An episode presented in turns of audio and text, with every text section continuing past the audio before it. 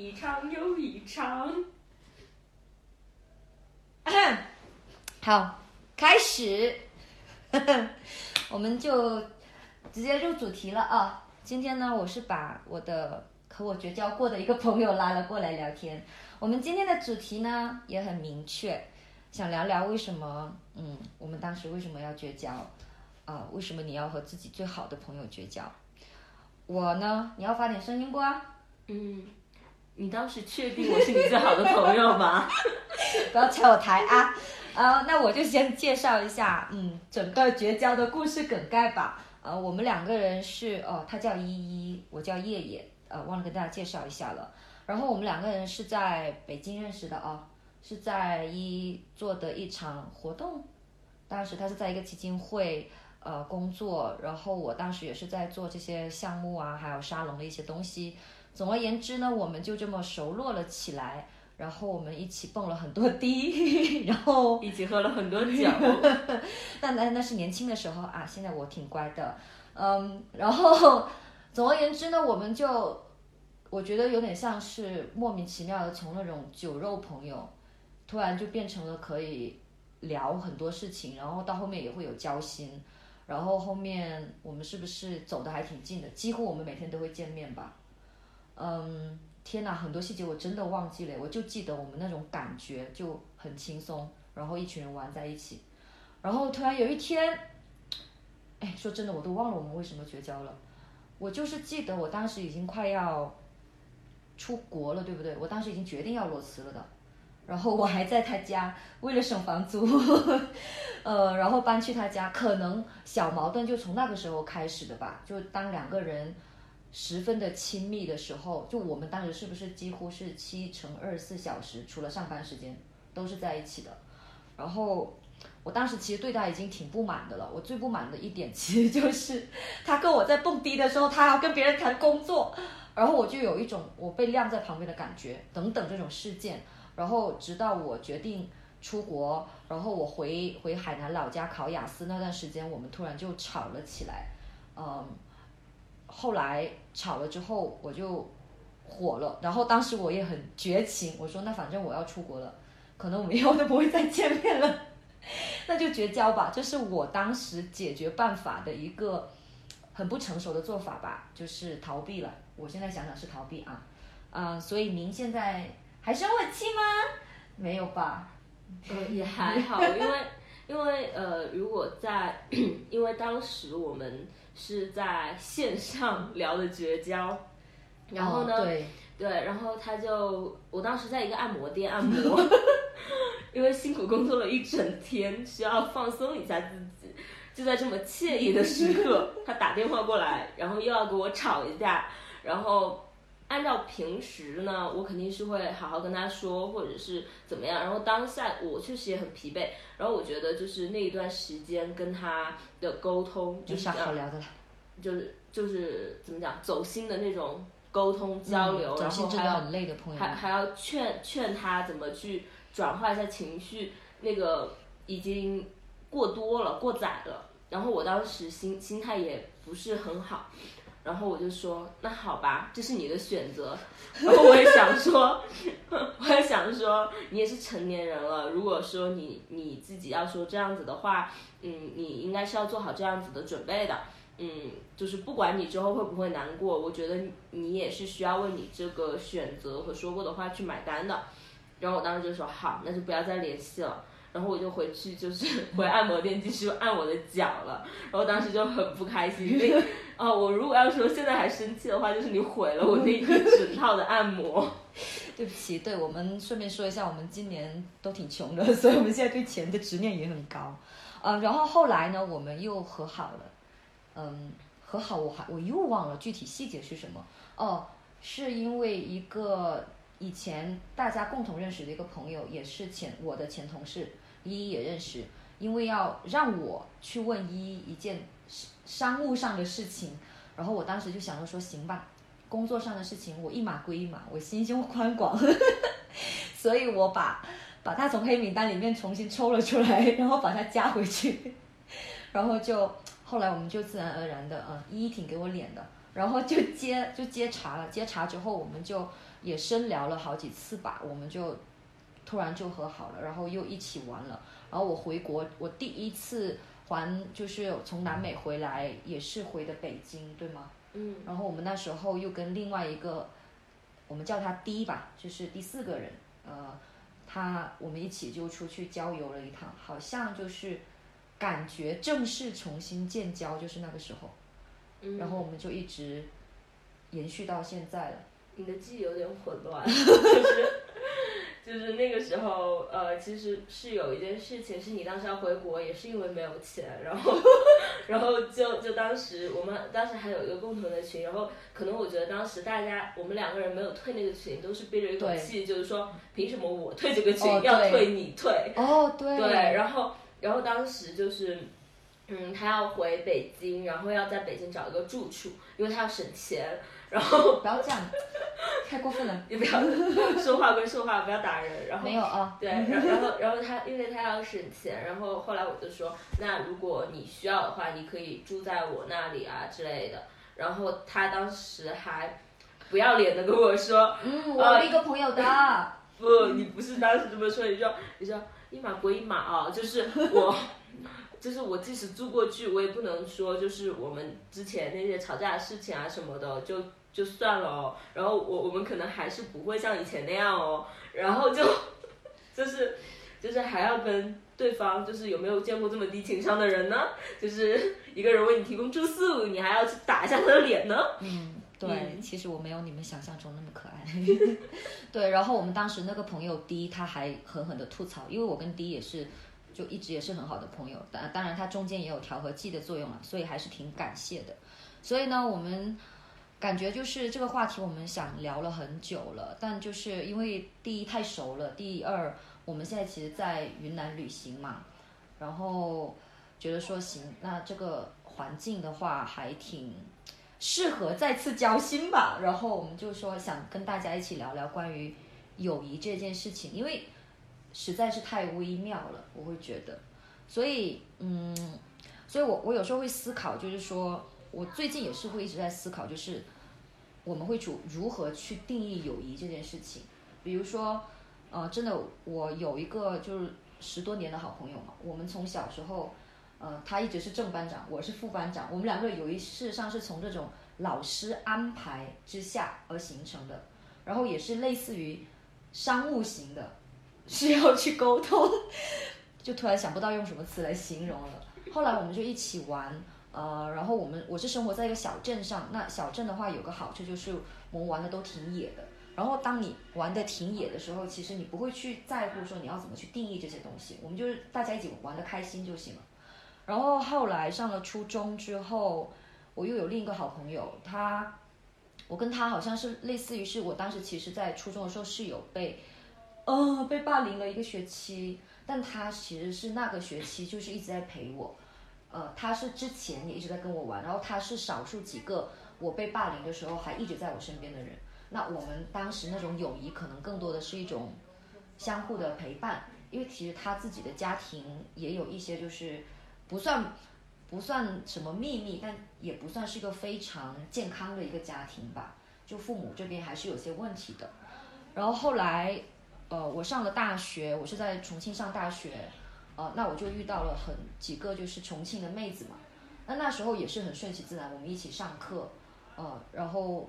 感觉友谊就是我们出去吃一顿火锅，这个友谊就出来了，以及重庆人真的很讨厌讲普通话，所以我当时又又对重庆话有点好奇，所以我就一直跟他们混着，然后因为我是少数几个跟他们讲重庆话的外地人。所以我们的友谊就这么形成了，然后到现在我们已经工作之后，虽然我们联系少了，可是我们还是一直会有。那关于成年人的友谊呢？我会觉得可能会穿插挺多，就其他的因素吧。比如说像我跟依依，对哦，我跟你好像就是在活动上认识的，可能就是商务型友谊。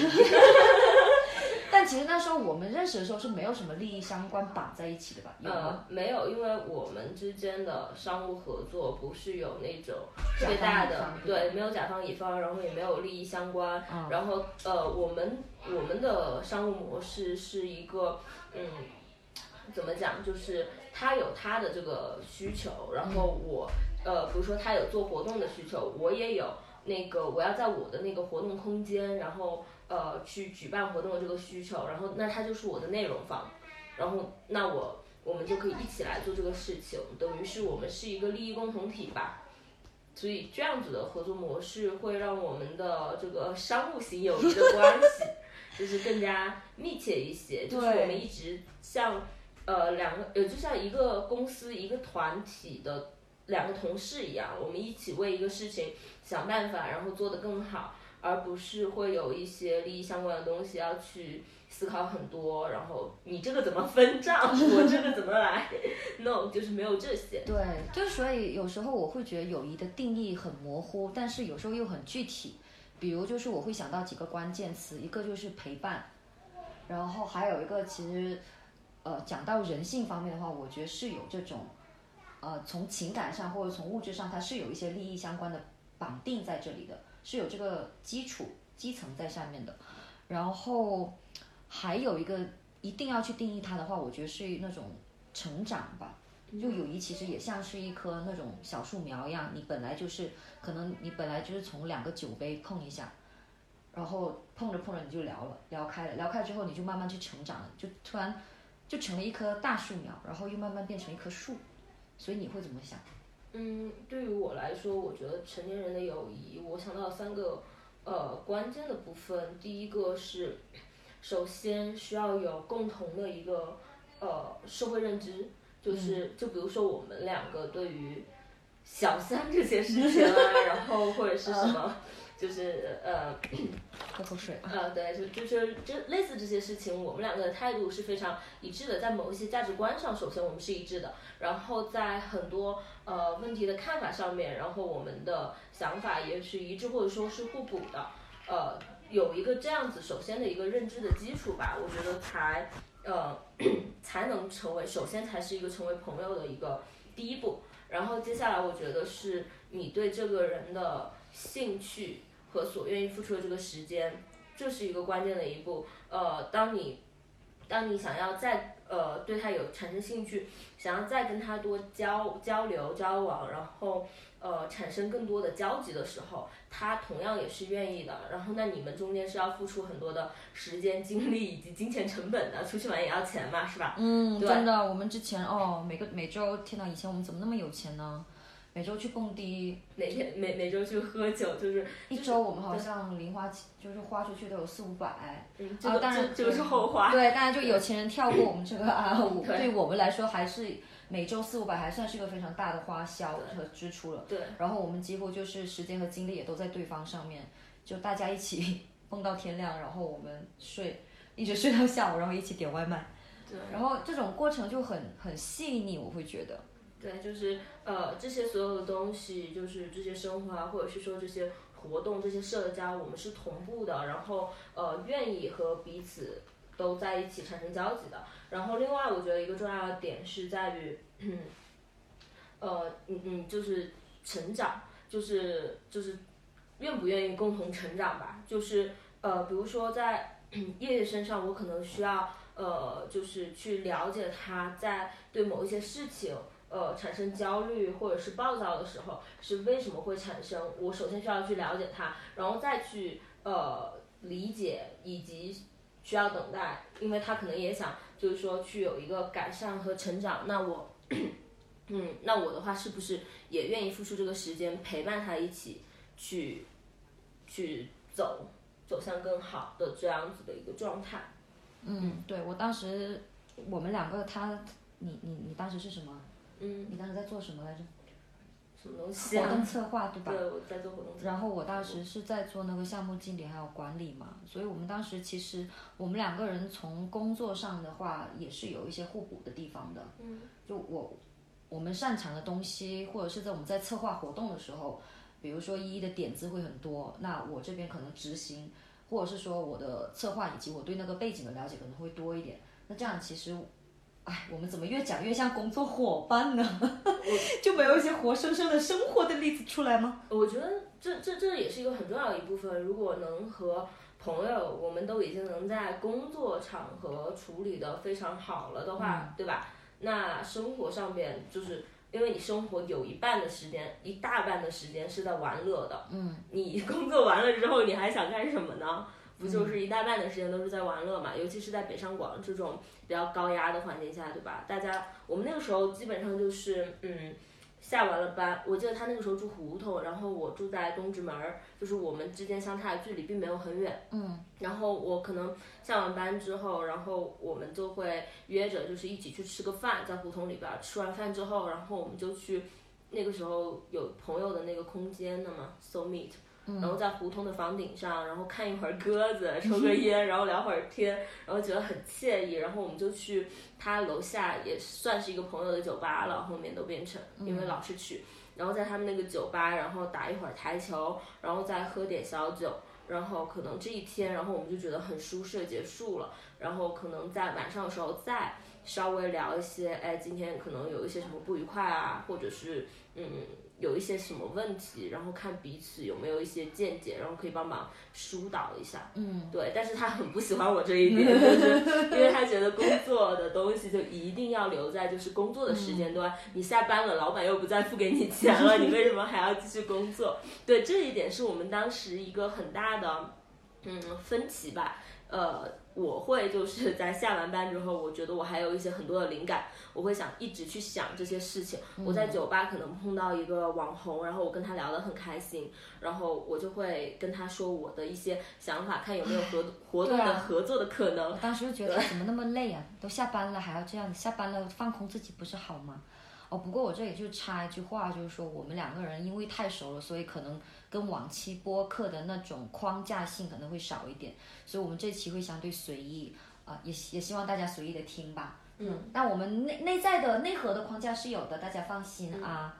对，就呃，对，那那是我们很大一个分歧，然后到很久之后，叶叶才偷偷告诉过我，然后当时还有点怕我生气，然后说这个话之前还说。我要说一个事情，你不要介意哦，你不要生气哦。然后就说，其实那时候就 就已经知道对方会介意了，才打这种预防针。对，就是说就是说呃，其实那个时候，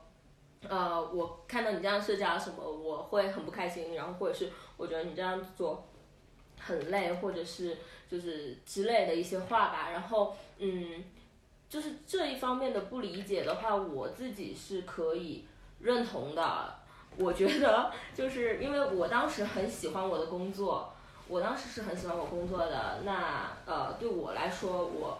七乘二十四小时工作，只要能让我获得成就感，我觉得都是很开心的。那叶叶，你为什么没有这个状态呢？是不是不够喜欢当时的工作？也也挺喜欢的，你不要给我挖坑。呃，不过我现在创业之后是能够大概能够体谅这种感觉，因为创业的时候，我几乎做的事情几乎百分百都是在我为我自己。那这个动力的话，其实它是一个内在的，嗯，根本就其实都可以说我几乎是没有压力，只有动力，呃，压力还是会有了，但对，但能能感受到那种就我，就有一句话就说，当你真正的喜欢或者是投入做一件事情的时候，你在生活中见到的每一件事情，都可以变成这个目标。比如我的写作，我现在看到遇到任何一个人，我都想把他的故事写下来，就就这么疯魔了。嗯，然后哦，我觉得还有最后一点哦，友谊的话，可能这里面可能会加一点就是责任感吧。嗯。比如我们两个人去蹦迪的时候，肯定有一个人是是很醉的。其实这也是当时我们绝交的那个 原因之一。我可可能是因为当时我们两个人有时候是依依喝多，有时候是我喝多，我们根本就不知道到底是谁先晕了。但但我当时会是会有那种压力感，在我觉得说我们两个是一起过来的，那我就不能把他丢下不管。那有时候我我会喝高，或者他会喝高了，然后有时候我们两个不知道这个点在哪的时候，我找不到他人了，我就会很生气。然后这个事情也会也会发生过很多次。那依依那边呢又会觉得说，那我平时也发生发生过这种事情，为什么凭什么？是不是说凭什么只有我生气的份，没有你生气的份？嗯，就是因为对我来说。我觉得这些事情就是你当下聊完了，或者是你自己想想了，然后你觉得没有啥问题，然后对方也是安全的，那这事情就过了。呃，就是一码归一码嘛。然后我我是一个很容易 move on 的人，然后没有那么记这些事情的人。然后夜夜的话可能会就是嗯，一定要就是要记不是他一定是要跟你掰扯清楚，然后他呢又有的时候他会稍微轴一点，然后给自己找一些罪受，就是哪怕说完了之后，他可能心里还会要记一下这个事情，然后等到呃一次又一次到很后面之后，或者对发生了类似的事情，或者是发生了一个嗯更不愉快的事情的时候，他就会集中爆发出来。哎，我们这样真的很像，就是那种男女朋友算账的感觉。我现在先忍着你，然后有一天突然大吵的时候，我把以前所有的小事都拿出来一起算，然后算的时候就爆发了。嗯，我觉得所有的这些关系都有共同之处吧，就是呃朋友关系啊，然后呃男女朋友关系啊，然后还有朋友关系，呃，我觉得都是这样子的。嗯，那所以其实就是也可以说是好朋友之间也会有这种亲密感的吧。嗯，那就我有时候其实也不太知道，毕竟每个人的活法都不一样，每个人的那个三观也不一样。但我有时候也会去纠结，就是我们如何要去定义一些亲密感。就我跟依依现在的亲密感，可能已经到了我们两个人上厕所已经不介意对方走进去了，或者是有时候我突然有事情要跟他讲，或者是他有时候有事情要跟我讲，我正在那里享受我的马桶。然后我们双方有任何有任何人可能就会冲进来，就已经到了那种肉体上的无所谓了，呃，但有时候我又觉得这种亲密感可能不仅仅是存在于就说这种身体上的界限感吧，嗯，比如说，呃，亲密感这种东西就很难去定义，因为它毕竟友谊跟爱情的亲密感是不一样的，嗯，所以我有时候会有疑惑，呃。我看来，友谊的亲密感，首先就任何的亲密关系都是这样子的，就是如果只说友谊呢？对，呃，因为他们有共同处嘛。然后，那对我而言，我觉得是你首先，嗯，你心理上对这个人是认可的，你们经历了非常多的事情，嗯你从这个人身上获得了足够的安全感，然后，呃，你会觉得说，嗯，我是足够信任对方的，嗯然后。嗯嗯，才会产生一些肢体的亲密感，可能有的时候你自己都不知道。我们可没有产生肢体的亲密感哦，我们只是空间上不介意而已哦，不要让大家产生误会。就是继续。我我呃，我是想说，就是比如说你可能有的时候会直接搂着我的那个肩，然后跟我在这儿撒娇，或者是怎么样，然后然后这对于有一些朋友关系来说，呃。其他商务型的 友谊关系啊，或者是就是纯社交型的友谊关系来说，呃，那对他们来说是不是这样子的？就是我们还没有好到这一层。呃，就比如说，呃，我我和叶叶就是在云南的时候，我们又新认识了一个女孩儿。呃，对那个女孩儿，我们是还没有产生那么高的一个亲密感的，就是我们开始就是聊一些。呃，聊的挺好的。对，聊聊一些话题，然后那些话题可能涉及到一些私密性的东西，那我们聊这些是可以的。但因为呃我们接触的时间比较短啊，然后我们也没有一起经历特别多的事情，呃，在一个嗯各种方面的了解不够深的时候，呃，那我们都是不会产生一些肢体的亲密，或者是嗯，因为那个安全感已经没有建还没有建立起来。嗯，呃，像叶叶已经很自来熟的这种人，他也不会说去拉一下那个女孩的手啊，或者是挽着她，或者是搂着她的脖子要撒个娇什么的，这些都是没有的。我会撒娇。哦，那我倒是会想到，如果你讲到这的话，可能另一种亲密感是说，我现在会毫无顾忌的在你前面哭出来吧。嗯，当然这个我本来就是，其实我是一个挺爱哭的人，但我的哭不会说就是见人我就我就泪腺就发达。但可能说我在依依面前的话，我会，嗯，或者是我我在呃那十几年的那两个好朋友前面，就我完全不害怕，说我哭了他们会慌，还是说会离开我，还是嗯，或者是觉得我神经病，就这么一件小事我都能哭。就昨天我们晚上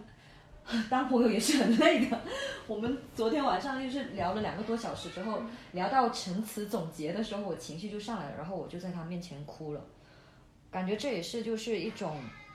放下戒备心，然后已经是一种很亲密的这种表现了吧？对，所以还挺浓厚的这种感觉，会像会像那种红酒一样，就是越酿越这个比喻好像不太好，我觉得就是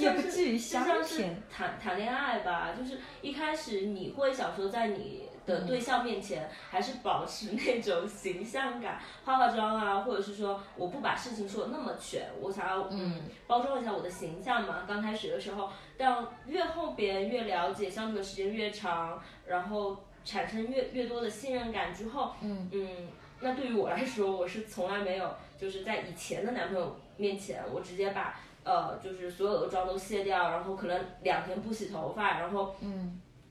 就是穿的也比较特别松垮随意这种，呃，这就是到后面你慢慢建立起来的这些关系带给你，愿意觉得说这个人不管怎么样不会离开我，我相信他，我对他有足够的信心，他会陪伴我。我觉得友谊也是这样子的。刚开始的时候，我们可能还会跟人家聊天，然后要把自己说的还比较呃高大上。对，就是我第一次遇到叶叶的时候，然后他就开始跟我说他在呃南美的那些事情啊，然后说呃他当时很独立啊，然后怎么样去赚钱。就是我当时我还觉得就是这个女孩好酷啊，然后呃就是我对她就是真的是充满了欣赏那个时候，然后到后面对。就到后面就是发现，真的就是所有人都是这样，呃，有光鲜的一面，然后他们也有脆弱的一面，但他脆弱的一面会不会展现给你看呢？就是如果你是他非常亲密的人，足够信任的人的话，他就会展现给你看。嗯，其实有点像，就是我会毫无戒备心的把自己的从内心到外表，全身心的暴露出来吧。嗯，这可能就是亲密感的一种，我们两个人之间的定义吧。那所以，我们为啥要绝交呢？除了说我们之前讲到那些小事之外，你觉得我们当时所谓的呃绝交，它的根本性的原因是什么？我觉得可能也是很多人的问题吧。当时我觉得还没有长大吧，就是不是很多人有我们这样子的机会，能够在可能过了很久之后，然后再聊一些事情，然后反倒呃亲密感还能够更。更更浓浓烈一些，然后嗯，当下的时候，我觉得嗯，大家都没有说呃那么平和，就是因为各自都有各自事业上，他那个时候考雅思也非常的烦躁，对，都掉头发，人生第一次掉头发献给了雅思，朋友们真的先把心态调好再去考试吧，不然还是会崩的。对，就是呃，他当时很焦虑，我当时有一些工作上的一些事情，然后嗯，而且两个人也都不在同一个地方，不能说面对面去沟通一个事情啊，或者是他在焦虑的时候，我就直接拉他去喝杯酒，或者是爬个山，或者就哭一顿，两个人就都不行，然后我们只能在嗯网络上，然后这样进行一个对话，而且我们还有的时候还挺要脸的。然后还不能直接说我什么什么我要崩了，然后马上给你哭出来，这也是都是不太现实的东西。所以是不是其实那时候也是因为我们的，嗯，第一是因为我们其实我们亲密感还没有真正建立起来。我觉得建立的没有那么踏实，就是没有那么稳固嘛。我们只是说哦，发现了说原来自己想象中相对来说还挺好的一个人，他也有他也是有有呃缺点的，而且缺点还不少。毕竟你相处久的话，缺点会越来越暴露。我们之间。那个我早就知道了，倒是，但是，但是，但是是呃，就是，就就是我觉得当时性格也是，就是当时大家都还没有经历那么多，我挺想法其实，想法还有在某些问题上面的想法是比较轴的，嗯，对，然后嗯，就是我们大家可能真的那段时间的分开，对我们两个是最好的一个部分吧，这个安排挺好的，就是你经历了很多事情，然后或者是。又受了一些打击，或者是在人际交往上面，然后又有了一些新的想法，然后再回头看这些事情的时候，就会觉得，嗯，当时好像是有一些刻板印象的，或者是呃有一些不成熟的处理在的，包括我也是这样子的，呃，我可能因为交往了这个男现在的男朋友，呃，然后嗯，要更多的去理解对方，然后帮对方去处理一些事情，开导对方的时候。然后也会变得慢慢的更加成熟一些。嗯，对。然后我还想到，其实另一个可能绝交的点，是因为很实在的当时的想法，就是我觉得我们两个人的人生路可能就此不同了。第一，本来我自己的原因是说，我现在才领悟到，我原来以前我解决办法的问题就是逃避。我会想着说，那我大不了就是我少了这个朋友，以后我是要去呃环球旅行也好，或者是我要去留学也好，然后以后你的工作上无论有多好有多坏，跟我上跟我的利益上是没有什么交集了。即使说我们有有这些共同的朋友在，那也没有耽误说我们。我当时，哎呀，你不要笑，真商务型伙伴。对，就我这真的是一个很真实的当时的想法，真的就是这样子。我说行，我觉得这也算是一种自我欺骗吧，就是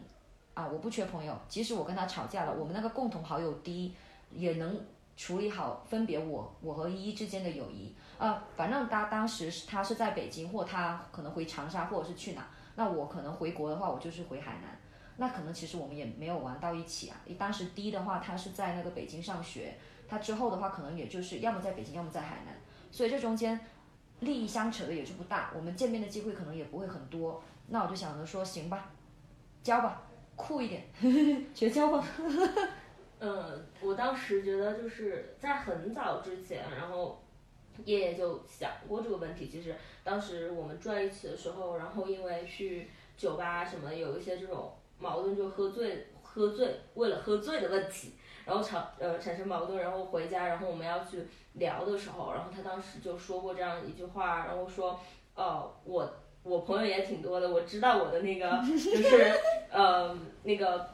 呃吸引人的那些地方在哪，那那是废话呀，你没有吸引人的点，我为什么要跟你做朋友呢？对吧？就是那肯定是你有这个自我肯定的部分，然后他接着说说，其实我也是。不太缺朋友啊之类的，呃，就是即使跟你这边断片儿了，就是嗯没有任何交集了，然后还会有新的朋友之类的。那我当时是会觉得还挺伤人的，因为他有的时候说话会比较直接，可能他也不是说完全这个意思，但当时确实是对。然后现在他说话方式的话会更好一些。你看我是不是长大了很多很多，更可爱了？是，所以说我们当时分开的那一段，我觉得。现在回头想想看，可能还是挺好的一件事情。嗯，对。而且其实真的，我当时是在南美待了快一年吧，有几乎一年的时间。那段时间其实也有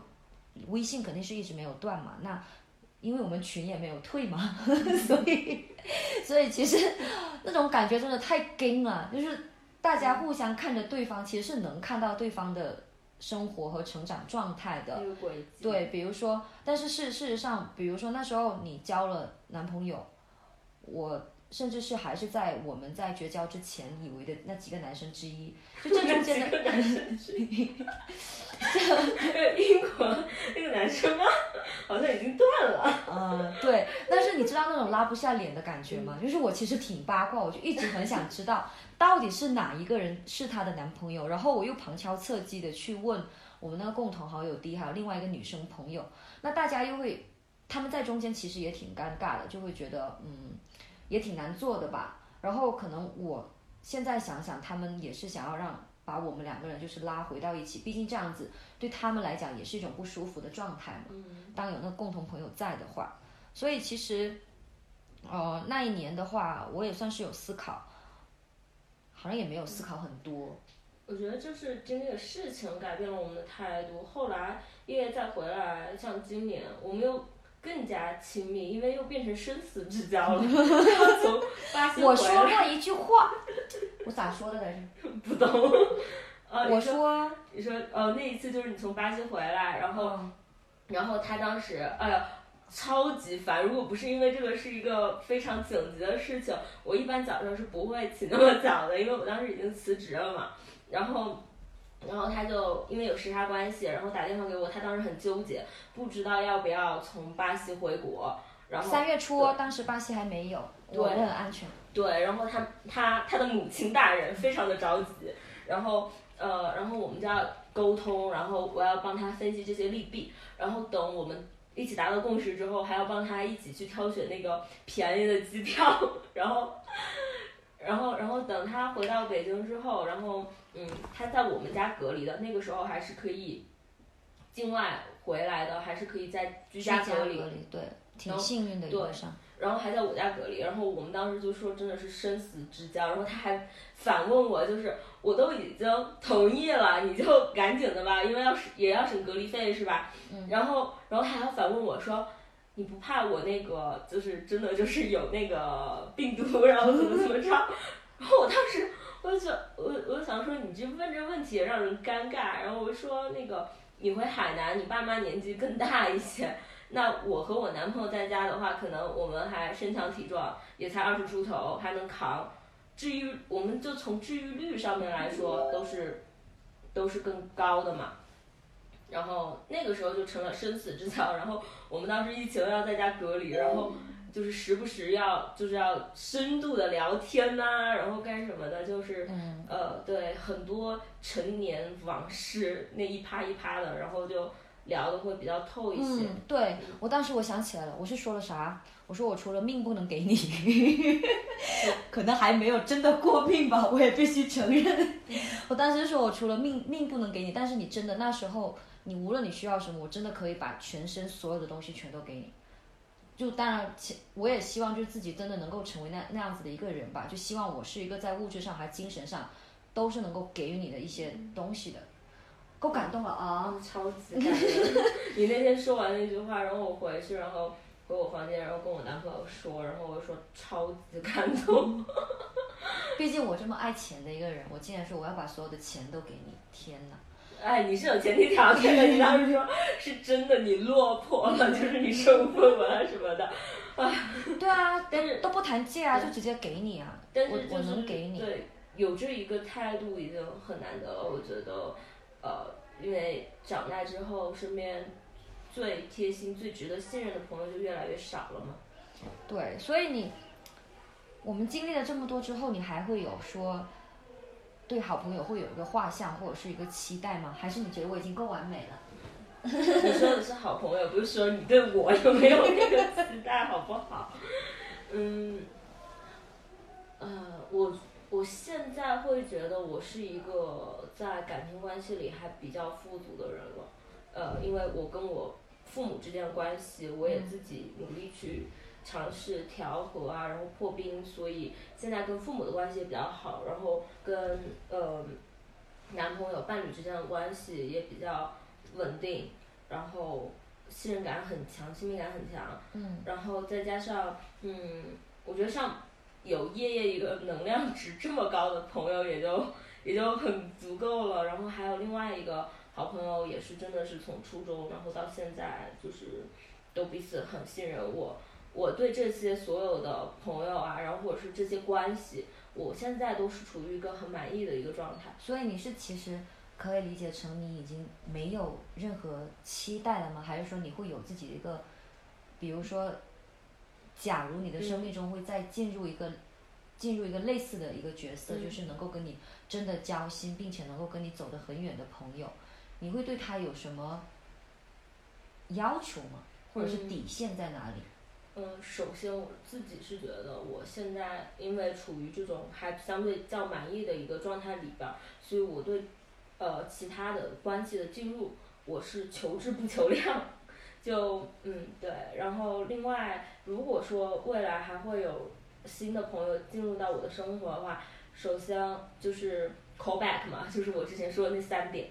就真的就是首先你的价值观是要一定是一致的。我觉得价值观不太相似的伙伴的话是很难走得比较长远的，毕竟大家又都是成年人了，你的价值观的形成也是基于你经历了非常多的事情，对吧？还有包括。家庭教育啊，然后还有那些嗯学习的经历啊，才形成的。不可能因为你交了一个新朋友，然后可以大大的改观。呃，说实话，我自己也没有那么大的精力，像嗯对对一个新朋友再付出那么多时间和精力，就像对叶叶一样，就真的就是没有没有这个。嗯，你知道吗？我们有时候两个人聊天，聊个两三个小时，而且是那种交心的聊。有时候真的有一种，就是我在做作业，或者是我在解题，然后虽然解题的时候解得非常爽，因为其实是有一种通关的感觉嘛。我们是不断的去发现问题，并且是解决，提出那个解决问题的方案。比如说我脾气暴，那我现在脾气好多了。是。嗯，我比如。真的肯定。比如说我脾气暴，那我们会去分析为什么我脾气会暴，可能是因为我从小有一点是被，可能我也是被宠坏了。嗯，我妈妈也疼我，然后但同时我又又有一种自我保护感。嗯，那我这样子的话，其实是会想到说会造成的结果之一，可能就是会去伤害到别人。那如果是这种结果的话，我们就会去想说，好，我们要不要去想出一个解决办法出来？当有情绪的时候，我们是要跟对方去说明说这个情绪是在的，但是先不以伤害对方的那个前提吧，先先去考量一下吧。所以就是，那我会觉得我这个期待值，其实我期待值也不是很，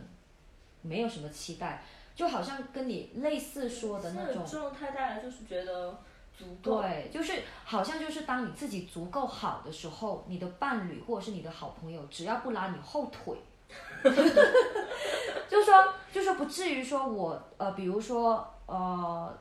当我想要去呃，当我我我今天长了个长了一个那个啥口腔溃疡，口腔溃疡或者是烂嘴角之类的，我的好朋友不会真的就说啊，你吃吧，你猛吃，就是那种。真的不在乎我的口腔溃疡是怎么样的，然后这种细节是可以体现出来的。但是，依依他就会直接骂我，他会直接让我说不要吃啦，借口。可是很痛苦的，又喜欢吃辣又不能吃辣的那种感觉，就这种类型的。或者是当你在说，呃，我想要去申请留学，或者是我想要继续这种环球旅行的生活，还是说数字游民的生活的时候，我们不会想着说就图自己的一个方便。就直接跟你的好朋友说行，你怎么方便你怎么来，去吧去吧。以后我有一个落脚点了，对，就不会说只是从 自己的利益角度去出发，去跟你去建议你朋友做什么事情。我觉得这就是一种所谓的拉不拉后腿的这种感觉。就不算是拉后腿了，就算是就是呃不要那么自私，对吧？就不伤对不伤害对方，然后不要那么呃以个人为中心。呃，如果说拉后腿的话，因为我觉得呃谁都会有。低谷期，然后需要这个朋友的安慰和陪伴，这是很正常的。但是你的那个周期最好是不要那么长。就是如果比如说你这个周期是在一个礼拜，我觉得是可以接受的。那一个礼拜啥周期啊？就是你低落的那个周期。比如说我情绪不好，对吗？呃，就就比如说那那一次，因为我升学校的事情，对吧？嗯。然后那个那个状态是很恐怖的。然后就整晚睡不着，然后一直很想哭，然后这样子的一个状态。然后呃，那像这种这种状态，然后我是需要朋友，我是需要伴侣来开导我，但是这个真的不能太长。如果比如说你超过了，我甚至我甚至觉得就是你哪怕是突破了三天，因为尤其是我们现在是呃每天都在一起，每个时刻都在一起，嗯，密度很高，对，密度很高。像这种密度高的情况下，我觉得你三天你自己不能调整好你的状态的话。你就会把朋友一起拉下水。对，朋友和你的伴侣都会那个状态会特别的不好，就大家会因为你的情绪受到影响。嗯，但如果说是那种大家还在上班那种工作时间，只是说下完班之后，我可能跟你接触个两个两到三个小时啊之类的这种情况的话，我觉得你一个礼拜这也是一个极限了。嗯。哦，也是。然后我们我和依依还挺神奇的。去年的时候，我们的收入都还挺可观，然后一起花天酒地，开开心心。然后今年的时候，我们突然就都很穷，因为我要创业，然后他要申请学校，都没有收入了，都没有工作。骗了一大笔钱。对他还被骗了钱。如果如果没有被骗那一大笔钱的话，现在还是比较 OK 的状态。对，所以其实现在我们有一种，反而也没有说在拉对方后腿，而且我们是自己。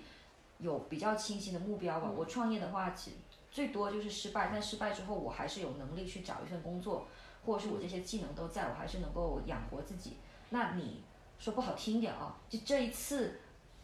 呃，那个申请失败，但是我还是觉得你下一次还是会申请成功，因为毕竟这次失败最多就是吸取个教训。虽然我觉得你这次真的几率很大，啊，那这是后话了，嗯。但就是这里面又会扯到一个另一个问题，也是我们前面说的嘛，就比如说，嗯，人怎么讲呢？在一个程度上，它毕竟仍然是一个利己的生物，因为我们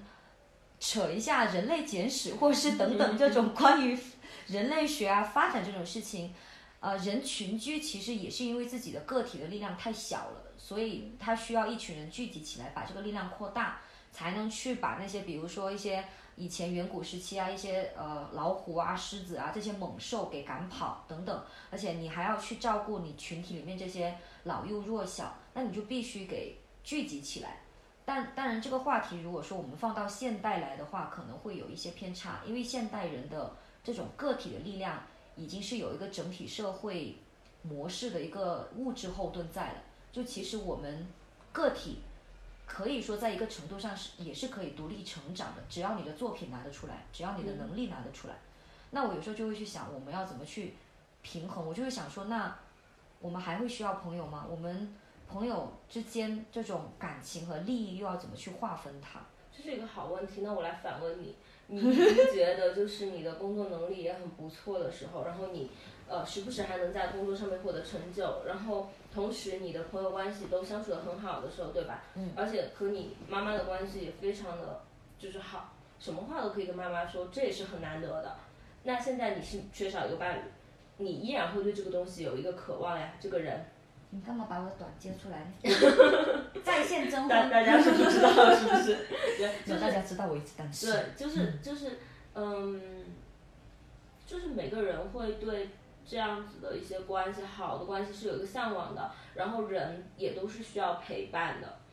嗯，我觉得真的享受孤独感和能够长期适应孤独感的人是很少。很少的一部分，真的很少。对，而且我觉得那他们的那个整体应该都是非常强大的。那我不行，我不行，我我觉得我还是需要，就是嗯有人的陪伴。而且你也知道，我是一个学社会工作出身的人，就是呃社交啊什么，然后去了解了解人，然后嗯理解人，我都是就是不能说算是一个专业上的一个东西啊，我自己也很享受这些东西。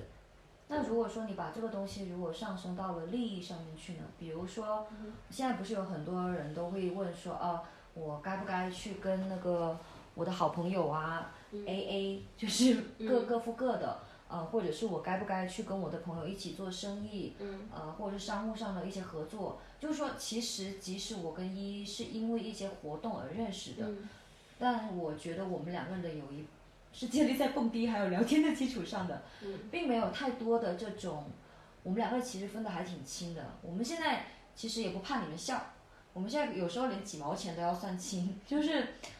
呃，我个人的原因是因为我可能也是我 A A 习惯了，我会觉得说，如果我们在财务上面把这些东西分清的话，我们就不会有相关的负担。当然，就是除了一种情况说，比如是对方是真的真的需要钱的时候，这种大笔的钱我是会愿意给的。嗯。就如果说是在我的那个承担范围内的话，但反而这种小事上面，而且其实我是不敢跟你一起做生意的。我会觉得，对，我会觉得做生意的话，会不会我们会每个人都有每个人的想法，而且生意生意场里面一山不容二虎，说真的。嗯。总总要有一个人听另外一个人的。呃，我觉得这就是一个之前我们说的那个价值观嘛，嗯，就是朋友之间，我觉得价值观一致的话很重要。就比如说 A A 这个事情，我和叶叶刚开始认识的时候，我们对 A A 这个事情是呃明确的，也不会觉得说是伤感情，因为我们的生活习惯本来就是习惯。对对对，在在我跟我男朋友现在也都是 A A，就。在有一部分人的群体里面，他们是不喜欢 AA 的。那这个是因为他们的价值观相同，然后那也是觉得就是说你来我往嘛，今天这一顿我请，明天那一顿我请，没有必要那么清楚嘛，对吧？而且大家又会觉得，呃，人都是有这个基本的报恩的心态啊，感恩的心态啊，就是你肯定会记得我的好的。呃，这种这种模式的话，也是嗯。那群那群人的一个彼此的价值观的一个认同，然后那他们也当然是可以成为很好的朋友的。那我觉得 A A 这些事情是一个生活习惯的问题，一个消费习惯的一个问题。那如果像做生意，我觉得那就是一个比较大的事情了。我自己是不喜欢和朋友有这方面的牵扯的，因为你真的会扯不清。还有法律上的一些东西。对。对，就其实好像，嗯，他。怎么讲？万物都有一个平衡点嘛。我们两个人 A A 是因为我们是表面和里面的平衡都达到了，我们在财务上已经是几乎是绝对的平等的。嗯。但事实上，你突然讲到说“你来我往”这个词，那我们如果把时间长度拉长的话，其实他们也是平等的。对。这一次我请，那一次你请，其实这也是另外一种另外一种模式的 AA。对。我相信大家如果在自己生活里面想一想的话，你会发现其实你们也不会去喜欢总是蹭饭的同事，总是总是说总是让一个朋友去付钱的那个人，这种人肯定也是要会被排除在他们的小集体或者是大大集体之外的。久而久之就肯定是。所以其实长期上来讲，其实仍然是一种平等吧。嗯。嗯，这个我我其实这里面有一件，就是我以前其实很轴的，就是更轴，就我觉得一定要绝对百分百的 AA。然后我这里面就会，我突然想起一件事情，就是以前有一个男生，他其实对我很好，嗯，但就我们之间还是友谊比较多。可是我当时比较轴，因为他对我的好是基于说我是在南美旅行。然后我在异国他乡，然后他只是真的纯粹的想要帮助我，所以他会，但他又知道我很轴，所以他就他的方式是说带我去当地的餐厅吃饭，然后不让我付钱，就带我吃，请我吃当地的特色的饭。但其他事情，比如说我要给他一些房租，或者是我要自己去付我自己的干洗费这种，他就不会去阻拦。所以有时候我会，现在我会觉得说，好，我干嘛要那么轴？如果别人对我好的话，我就乖乖的说一声谢谢。然后其实你是能够在情感或者是其他的方面去平衡过来的。对。有时候就是可能说不用太在乎这种输赢或者是数目上的不一样吧。而且我觉得那个朋友真的是已经是非常好的人了，他在用你能接受的一个方式在跟你沟通，而且还是想他的出发点是为呃就想对你好，而且选择一个这种你能接受的一个方式，这是一个非常难得的事情，因为。真的交朋友没有说想要那么动脑子，我他妈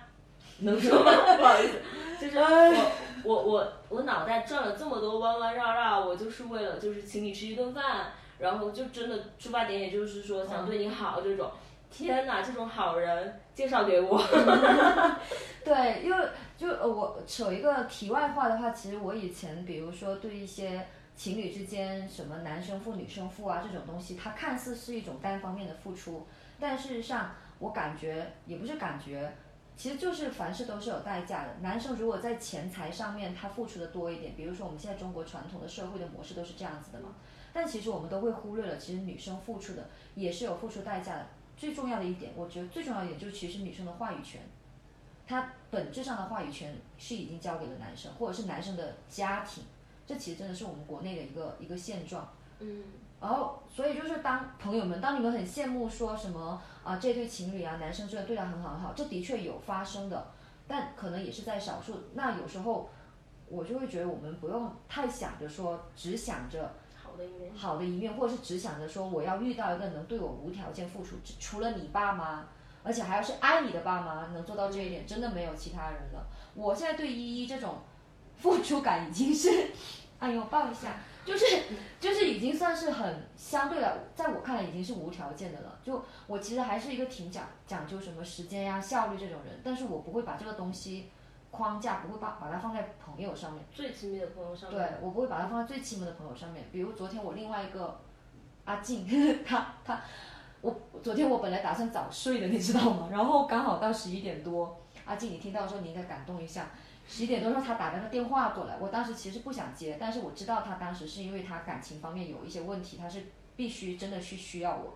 所以我就说无所谓的，我打破这么一个晚上的规则，反正我其实有时候自己也会懒睡嘛，那我就不会去接一些事情。但如果是工作伙伴这个时间来找我，我是绝对不会回的，毕竟我们这个是很明显的有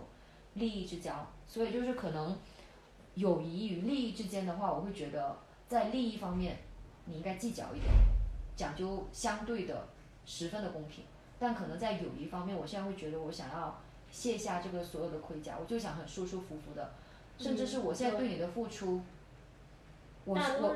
我对啊，甚至是怎么讲呢？我我是不求回报的。有一句话，有一句很很酸的话，就是什么？我喜欢你，我爱你，不关你的事。其实也是在满足我那种，就是我对这个朋友好，其实已经不关这个朋友的事了。呃，就是我真的想要对这个朋友好，他接不接受？如果说有一天我真的可能我累了或怎么样，那我先去跟他沟通一下，或者是走开，都有可能。所以就是还是挺迷的吧。但还有个问题 就是，你们可能也会发现，我刚才跟依依讲的时候，很多时候会出现她的男朋友，是因为我们 我们现在处于一个我以前打死都不会想象的一个场景，我已经一字一句的说话了，就是我现在稳住，在跟她的男朋友，我们三个人在一起旅行，所以这个小话题我就想跟大家插一口，就是如果你应该如何去跟你朋友的伴侣去相处。我以前真的很不能接受这种模式，而且其实我们前几天又刚吵了一架的，也是因为说她有男朋友在，然后我一直都会觉得说，朋友就是朋友，伴侣就是伴侣，这种亲密感是相通的，但它毕竟也是不同的。那当我们三个人在一起的时候，当然我是那种，我肯定不是个绿茶，但是我会觉得我有时候也挺表的，就是我的表是在表面上嘛，我就会。很很直接的讲说，我就是不开心。有时候你跟你男朋友可能会走的很很太太太多，就是你们两个人平时都已经在房间里面一起待着了，结果在外面的话，我还要自己一个人，那我就会想，哈，就这是前几天我们生气的点，我生气，我跟他说生气的点嘛，就在于说，那我嘞，那我这样子，我跟跟我跟一个人出来有什么差别？然后呢，一一狠狠的怼了我，嗯，我自己也有想通，就是你就。就是你就当是你一个人出来旅行，但是你突然多了两个伴，而且呢，如果她男朋友帮她提了包呢，那依依的手就会空出来，依依的手空出来之后呢，可能还会帮我提包，就不是可能，是我们就是这么做的。哎呀哎呀，爱你爱你，可爱你了。所以就是，呃，我是从一个很排斥，然后到尝试吧，我就会觉得说，好，凡事你还是先尝试一下，呃，最坏的结果就是大不了我们这一次可能实在我们发现，嗯，可能。下一次我们就尽量避免这种场景，就是说，如果只是朋友出来，那么就朋友出来，或者是我们一群人出来，避免说三个人一起。所以你会觉得，嗯，你如果下一次你跟你男朋友要出来的时候，刚好你真的又遇到我这种情况了。因为我们今年是疫情嘛，疫情的话，我们本来见面时间也挺少。然后他之前去海南，有一个半月。对，有一个半月。但那时候在海南的时候，我们是有另外一个朋友 D 在的，所以我们其实是四个人相处的还挺融洽。我也不会有太多那种就是落寞感、别扭的感觉啦。嗯，就还挺神奇、很迷幻的。所以你你会建议吗？你会建议就是一些刚出社会也好，或者是一些其他的小朋友啊？或甚至是一些小巨婴，就是其实年年纪已经挺大，但事实上没有经历过这些事情的人。嗯，我从你的角度的话，嗯，首先是要看呃这个人和他伴侣的关系是不是稳定和可靠的。嗯。呃，如果你的朋友跟他的伴侣之间的关系是非常牢固和可靠的，你就呃你就不会去担心说呃中间可能因为一起旅行，然后还要发生一些那种很 狗血的那种嗯，当然那是因为我。个人是被出过轨，所以我对这方面是很很在意。所以朋友们，你们要选朋友，应该选我这种的。就我是非常 哦，感恩感恩，因为我是非常不喜欢这种第三者的东西，所以我也不会把这种感觉强加在我自己的朋友上面。而且说真的，有第三个人真的很麻烦。如果你们说有第三者，你们可能要反思一下，反而是这对情侣之间，他们是不是感情出了问题，才会去找第三者。然后我呃像，因为像我的话，我是很信任我男朋友的。然后我男朋友的话，呃，跟我之间的真的是这个关系已经。你要加一句，你信任我。当然，当然信任。就是我对叶叶这些事情都是很了解，所以在很多程度上，我是能理解他的敏感点啊，或者是他觉得不舒服的这些点，然后会尽量要说去避开。嗯，同时我也是很信任我男朋友的嘛。然后我跟他之间的关系已经是达到一个。呃，就是我们真的有在考虑未来组建家庭的这个程度了。嗯。对，所以嗯，整体上来说，首先是基于呃你对你这个伴侣还有你这个朋友之间的这个信任，就是避免就是说挖墙脚。对对对。因为呃，当然，如果有一天被挖了墙角，这个事情就是你是无法避免的，因为这个这个人就是不可靠的嘛，不管是说是你这个朋友还是说这个伴侣，对吧？呃，但是。当出现这个事情的时候，你还是会很难过的。呃，同时被两个非常信任的人这样子，呃，背叛了一番的话，这真的是很难接受一个事情啊。就首先要注意一下这个问题，第二个是，嗯，呃，我觉得就是要平衡好，平衡好就是你会在呃朋友啊、伴侣身上所花的这个时间，尽量去保持一个平衡，不会让任何一方会觉得不舒服或者是被冷落。累吗？有的时候会，因为呃，因为你刚开始的时候跟我说，我们在刚开始要去旅行的时候，当时我们还在海南呢，就已经开始计划云南了。然后他就跟我说啊，不行啊，然后我怎么啊怎么怎么样，我真的不能跟情侣旅行啊。然后我当时就说。没有说我们三个一定会去旅行的，就是就也可以分开的。然后，嗯，我们都是独立的个体，独立女性，独立女性，留下独立独立女性的泪水。就是就是呃，当时他就已经开始焦虑了。下雨。嗯，他可能也会有这个，就是我觉得会会有一点刻板印象吧，就是就首先就会带入一个，对，就会带入一个，就是这个事情就很难处理。对，或者是他之前没有这个经历，然后或者是之前的经历不太好，所以才会有现在这个反应。那等我们呃，就是后来要开始计划的时候，他可能一个人在云南当时待的无聊了，然后开始来催促我们说订票啊，快来啊！然后，然后我和我男朋友到了云南之后呢，就刚开始我们关系都很好啊，然后呃，我男朋友也会就是问他你需不需要。帮帮忙提下东西啊什么的，然后经常那个时候我男朋友一个人就在后面帮我们提着东西，然后然后我们俩就手挽着手在那儿聊，然后像两个疯子一样在街上傻笑，然后但我男朋友当时就是还很开心，因为他也不会觉得被冷落，即使我们当时说中文他听不懂。其实有时候我觉得他是有一种那种老父亲看着自己的两个女儿在玩的很开心那种感觉。对，他就他就会呃就是单独会跟我说，他说。因为看到你很放松，然后很开心，然后因为这就是爱啊，对，就是就是不是占有啊，就是嗯，我们两个之前，因为我跟我伴侣之间当时也过得很很紧绷，因为要申请学校的事情，时不时就会彼此都要崩溃一下。申请留学，而且是自己 DIY，真的挺辛苦的。对，所以呃，后来他看到我和叶叶这个状态，他是很高兴的。就为我们两个都高兴，因为他也知道你可能有一些那个事业上的，创业也很辛苦，起起伏伏，然后就也比较照顾我们两个吧。那个时候我们都是感觉比较舒适的，直到后面有一天我自己崩了。又是因为那个申请的事情，嗯，这个我们对可以就是快速说，不要丢人。对，就是总之就是跟他。对，我崩了之后呢，同时我我认为这个整体的事情就是因为信息沟通差啊，因为叶叶就是早上的时候就一直在呃用中文跟我呃沟通，然后安慰我，然后因为我男朋友听不懂中文，然后他不知道什么意思，他只能看到我的情绪，他可能就觉得我已经被说的呃又又很丧了。然后又生无可恋的那个表情，所以他当时就说，呃，嗯，就要不要暂停那个谈话嘛？然后对我接收信息的时候又变成一种，呃，她男朋友让我 shut up，就是住嘴，所以我当时的情绪也上来，那我会觉得说你们两个人之间不尊重我。对，然后我当时又有一种被隔离感出来嘛。对。所以就我现在其实我有两个感受，一个感受是说我可能也有点慢慢的在被治愈。我觉得以前我害怕说，我一个人跟我好朋友出来，会跟第四跟一队人出来，我有那个不信任感，是因为其实是我不信任他们两个人之间的感情能够那么的深厚。然后，呃，毕竟我也是碰过几个渣男的人，所以就会觉得好。其实心术不正的人永远会心术不正，你心术正的人，无论你做什么事情，呃。都没有关系的，其实。然后如果说你们这对情侣之间你的感情够好的话，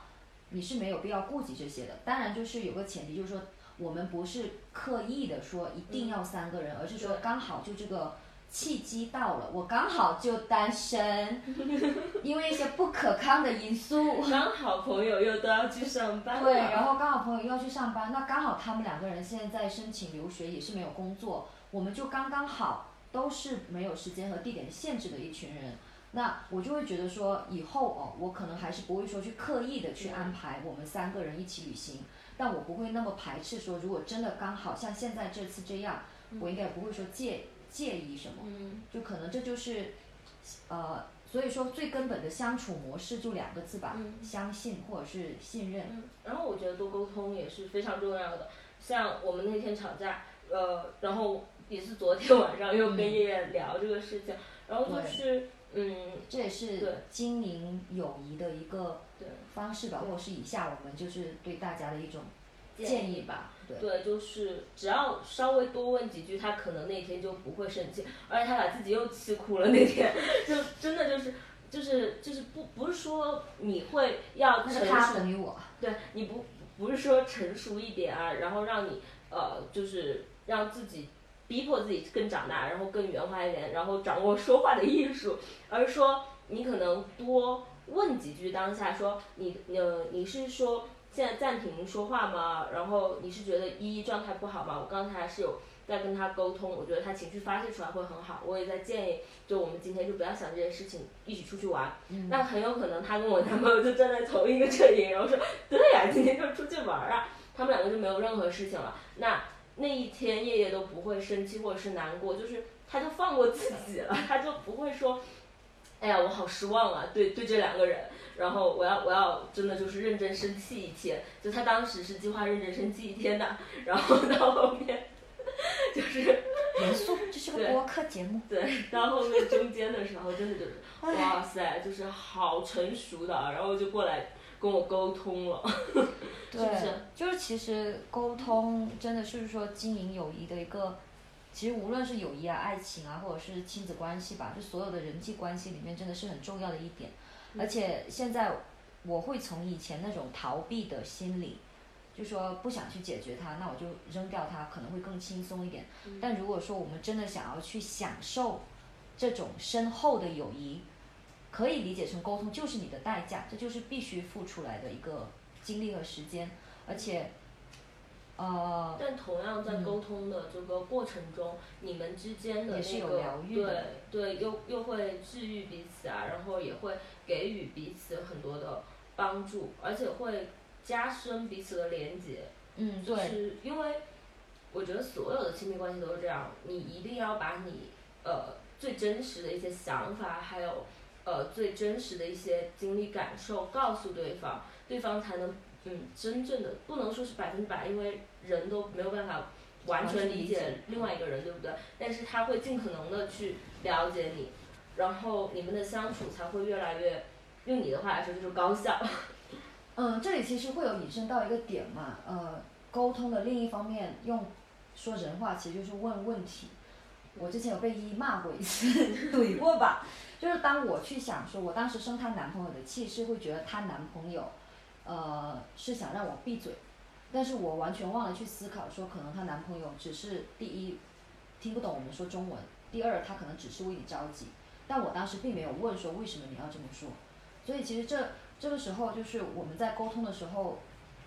不仅是像你说的要把自己的情绪或者是感受说出来，而且更重要的是你要去问对方，你现在是什么感觉？你为什么会有这种感觉？为什么会有这种情绪？哎，这个跟我之前一个心理。就心理医师的心理咨询师的朋友聊的还挺像的，也他也有说过，就是初级的心理咨询师可能就是一种听对方在发泄，嗯，但相对比较高级的话，就有点像那种一个垃圾桶嘛，发泄完就进去了。但其实相对高级的那个心理咨询师呢，他是会去挖掘，他会多问为什么。而他说，他当心理咨询师最开心的一点是，当他问为什么，相互在沟通的时候，他是能发现对方的闪光点的，对，和善良的点。这其实也是在。疗愈他自己，所以大家放心，心理咨询师高级一点的，他们自己不会崩的，他人家就是有自己比较专业的手法，或者是从内心上来讲，他是有这些疏导的方式的。呃，这个在你们选心理心理就是咨询师的时候，也可以就是相对注意一下。然后还有我会觉得另外一点也很重要，就第二点嘛，就是嗯，怎么讲呢？要把自己很辛苦的方面去。聊出来，就比如说开导你啊，开导伴侣啊，这都是一个很辛苦的活儿啊。真的，真的就是要把这种辛苦的活，这这是我们必经之路。而且有时候，比如说我生气了，或者是我们有时候聊是真的会有点累，你知道，就是就是我们两个人，我们有时候像昨天晚上，我们就是聊了有两两个多小时，这还算是自然聊的。有时候我们聊多了，就是聊四五个小时。其实像之前说，消耗的精力是非常的大的。所以经营，为什么说它是经营？用经营这个词来讲，是因为你要付出的东西实在是真的有点多。嗯。这可能也就是酒肉朋友跟深厚的友谊会比较去相差的一点嘛，因为他我们有这个类似于就是责任感在。我们是要一起去努力，耗精力。当然，有解决方方法，就是其实我在辛苦的时候，我也会跟他说，我现在脑子真的不能再转了，我们先休息一会儿，我们等舒服一点的时候再聊。所以我到现在跟她男朋友还没有和好，这句话听起来有点怪，因为我跟她男朋友还没有进行那一个就是要烧脑式的去谈话。嗯，但有可能也是你现在。给自己灌输这个概念，就是说我们当时呃到时候的谈话就会是烧脑的，会是辛苦的，会是费精力的，会费时间的。但有另外一种可能性，也是说呃我们会很快的、很高效的去解决这些问题，因为很有可能就是一些误会，还有一些表达上的一些东西。就嗯，我跟我我我男朋友也是这么讲的嘛，就是嗯，当你会介意一些说辞，就是用法的时候。你就不要去说这些东西，你可以就是跟叶叶说，哦，我觉得这个东西好像是，嗯，没有什么大不了的，然后在他那个文化里边，好像也就是这样子的，嗯，请你不要介意，但是同时你也应该要去为了对方更加舒服，不产生这些没有必要的矛盾吧，就可以现在就改了，因为你的朋友也是需要这个时间和空间去接受这些信息，然后去思考是不是这样，然后再产生一些改变的。嗯，就其实也相当于就是引申到第三点吧，我会觉得是说你要知道对方的底线和高值，就是对方最喜欢什么和对方不喜欢做什么。这就是你你长期下来之后，当你已经了解了我平时会喜欢做什么事情，或者是我喜欢怎么样的沟通方式，是先生一会气，缓缓。再沟通还是说马上去沟通？我觉得这就是我们两个人可能相对不同之处吧。那当我们知道对方的这个底线之后呢，我们沟通可能还会相相对轻松一点，我们就不会那么慌了。当对方生气的时候，我们知道说，嗯，他生一会儿气可能就好了。嗯。或者是他真的在很累很累的时候，你也知道说你要怎么去做，或者是他在很。得意的时候，或是很高兴的时候，要给他一个棒槌，清醒一点。哎呀，不是棒槌啦，你要多鼓励。那就是说，对，那就是说，朋友就像那颗线，当你像一颗气球，你要飘起来的时候，朋友会稍微往里，往里就是往下拉一点点，但他不是目的，不是把你拉到地底，他只是说先让你不要飘得太高，膨胀，免得受挫的时候又不太行。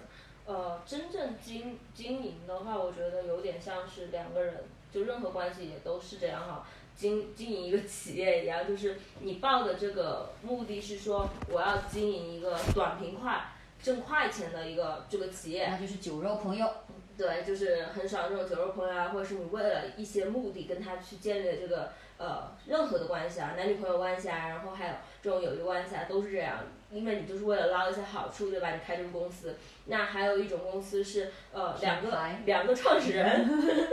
你和对方都是想说我要经营一个百年老店，那经营一个百年老店就不是这么一个容易的事情了，它嗯需要就是对你的 用户做足够多的了解啊，然后你还会有责任感啊，像社会责任感这种什么各种东西，全部都有，你们的价值观要很相似啊，这些，然后。嗯，对，然后包括就是你要跟他，你要跟你这个创始人，就就是保持这个关系都很紧密，甚至你还会说我会去了解你的这个原生家庭，然后嗯，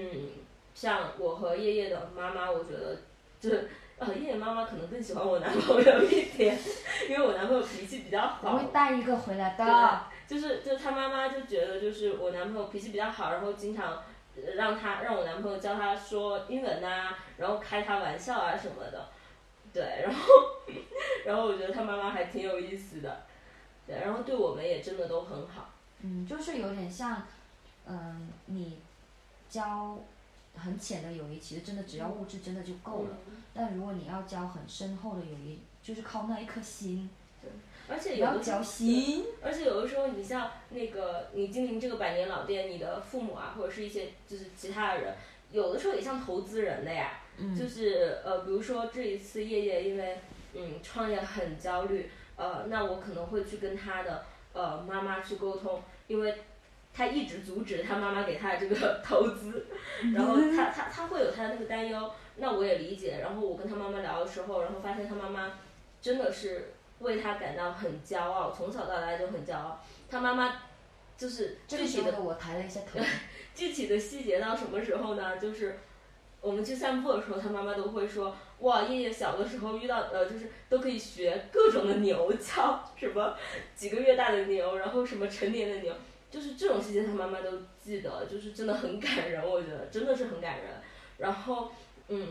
然后他妈妈就也会很担忧他，而且他妈妈已经就是有察觉说爷爷不想要跟他聊这个。”创业的事情，或者是跟他在经济上这样子有这个往来吧，我觉得。但是我其实我现在也软了一点，就是其实，呃，怎么说，可能跟友谊不相关，但可能也相关。就是我妈也好，或者是我朋友也好，现在他们任何一个人愿意说给我资助这笔钱，我可能都会接受，因为就第一是基于信任，他们信任我说我我不是为了坑他们的钱我才接受的，而是因为我现在的确有困难，我这笔钱可能会比。呃，跟风投有点类似嘛，就对他们来说，而且比风投好一点是风投是一定是需要回报的。那他们这种是无条件的去付出，那我可能就要去学习如何坦然的去接受这个付出。然后我之后的话，我肯定会在其他一些地方会有一些回报。而且有时候我们不能太以这种就是之前讲过的太利益化的去看待朋友这件事情嘛。基础的那些我们经济经济啊，就不要。不要每次你都让他请客，不要每次都都是这样子就 OK 了。所以就是，哎，我们今天就聊的也差不多吧。虽然就说我们是以我和依依的友谊为主线吧，但就是其实我们在我们跟其他朋友，呃，比如说依依她有其他很好的朋友，然后我也有就是那种十几年的朋友，那相通点还是挺多的。我会发现在过程当中，我们关于友谊其实就无外乎就是不介意。不介意我去付出，不介意去沟通，然后我们会想要去一起去成长，这种感觉。您还有啥话要说的呢？嗯。或者是建议呢？